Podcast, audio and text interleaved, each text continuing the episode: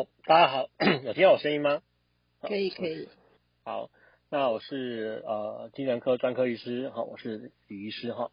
那大家其实可以呃点开我的 bio，稍微看一下我等一下讲的一些部分。我刚才 Sharon 已经有呃蛮多的一些呃提纲了哈，所以我就不用再多去做一些重复的部分。那不过呢，其实还是要跟大家再做一些比较呃，在一个医疗的角度来做一个失智症相关的介绍哈。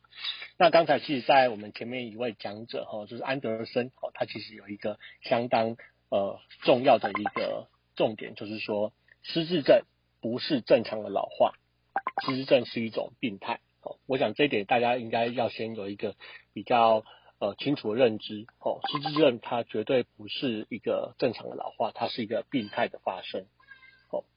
那失智症呢，它的一个定义是说，它是一个在呃老年人身上哈会出现的一个渐进性、慢性的一个认知功能退化，而这个认知功能的退化通常是跟高阶的皮大脑皮质功能相关，包括像记忆、思考、定向感、计算、学习能力。语言跟判断能力跟空间感，好，那在这个情况之下，他的意识状态是不会有混淆的，哦，所以说这个大大概就是一个呃失智症的一个定义。那它诊断标准其实有很多啦，那根据不同的一个诊断准则，哦，那像有 WHO 的，有美国精神医学会的，啊，也有美国神经医学会的，那各式各样的诊断准则都有。不过呢，大致上的一个诊断的一个共识就是说，它是一个渐进式的啊缓慢的。一个情况，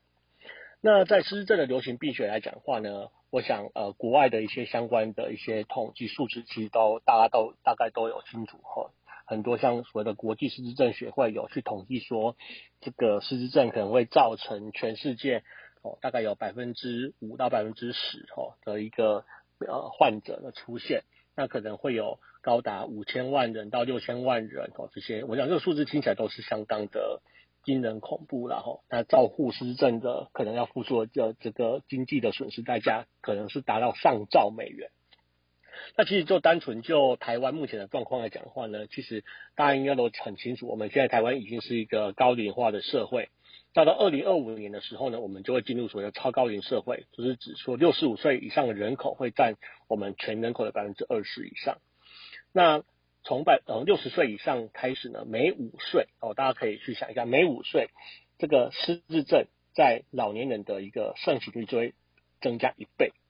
哦，所以说换算起来，大概在六十五岁以上的老年人，大概差不多每十一位到十二位里面，大概就会有一位罹患失智症，这其实是一个相当高的比率，然后，所以说年纪越大，盛行率是越高的。那当然呢，我们都知道说。我们常常会提到一些失智症的它的一些分类，比如说像我们最常听到所谓的阿兹海默氏症，哦，那它就是占大概说的失智症当中大概一半左右。另外呢，像所谓的血管型失智症，呃，因为患者他可能出现一些心血管疾病或是一些脑血管疾病之后呢，出现所谓的阶梯式的一个认知功能退化，而产生一个所谓的血管型失智症。那另外也有很多人是因为所谓的帕金森氏症，这是另外一种神经性的退化疾病。然后导致到说这个帕金森的人呢，他会有一些动作障碍，哦，不自主的颤抖、小碎步，哦，走路往前冲，我身体僵硬，哈，或是半侧的这个颤抖，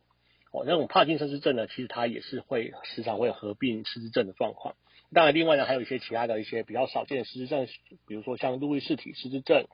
或所谓的前颞额叶失智症。或者说其他的一些原因所造成的失智症也是在这当中，不过我们还是常常以所谓的阿兹海默氏症来做所谓的失智症的一个代表。那刚刚 Sharon 有告诉我们，是说有一些失智症呢，它不是真正的失智症哦，因为真正失智症的典型，我们讲它的一个 prototype，就是它的一个典型，应该是指阿兹海默氏症，它是一个隐微发作，逐渐逐渐慢慢的哦出现认知功能的缺损、个性的改变、功能的丧失。直到呃他的家属、他身边人都惊觉不对劲的时候呢，已经是到达一个不可逆的情况。这个是我们呃对于失智症、阿兹海默氏症一个典型的想象。但是有一些呃是比较呃可以做鉴别诊断的，像刚刚 Sharon 提到的，如果它是一些像甲状腺的问题，或者是说一些像维营养缺乏，像维他命啊 B 十二叶酸的缺乏，或者说它是一个脑瘤的问题，或者说它是有一个呃梅毒，又或者是说它是一个因为忧郁症而导致的假性痴呆的话，这个都是可以做一些鉴别诊断，因为这些问题是它是有可能可以治愈它这样的一个失智的现象的。但是比较可惜的是，我我们在临床上比较少见到这样的个案，大部分的个案还是比较是偏向于真实的失智症。那当然，我们都知道说失智症它的病因跟危险因子，现在我们还是在做很多的努力跟研究。那我们先讲说危险因子好了。那其实现在我们可以辨识到的一些危险因子，大概就是我们知道像头部外伤，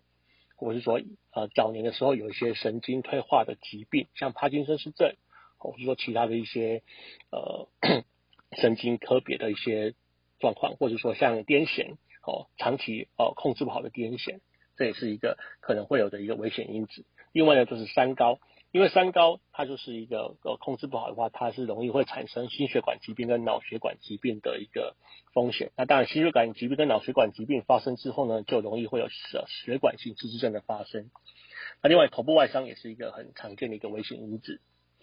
那另外呢，在一些所谓的基因遗传部分的话，现在其实我们也大概有找到一些跟失智症相关的一些。呃，危险因子，像前一阵子哈，大家如果说有注意到一些美国的一些呃报章杂志有提到，就是说最近呃，就是近二十年来哦，美国 FDA 首次的核准的一个呃阿兹海默氏症的新药哦，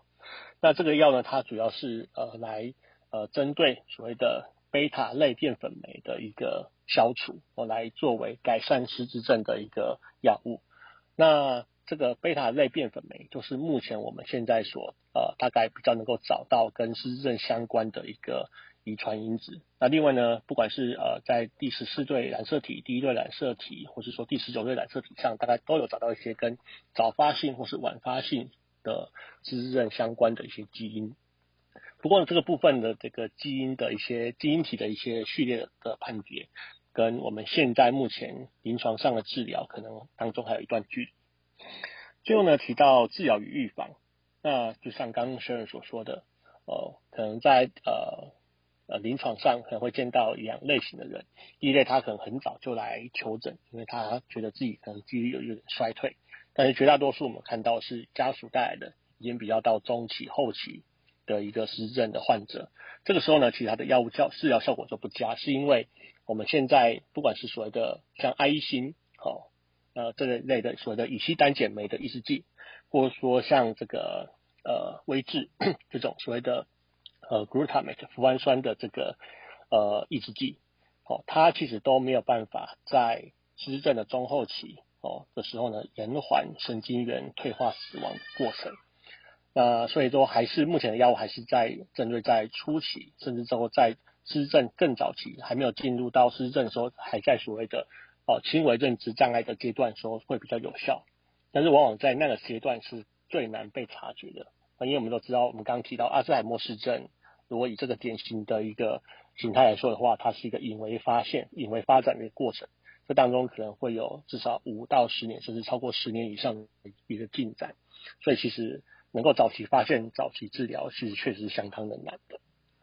那以上就是我对于这个失智症的一个相关医疗啊端的一个部分的内容啊，以上这边，谢谢。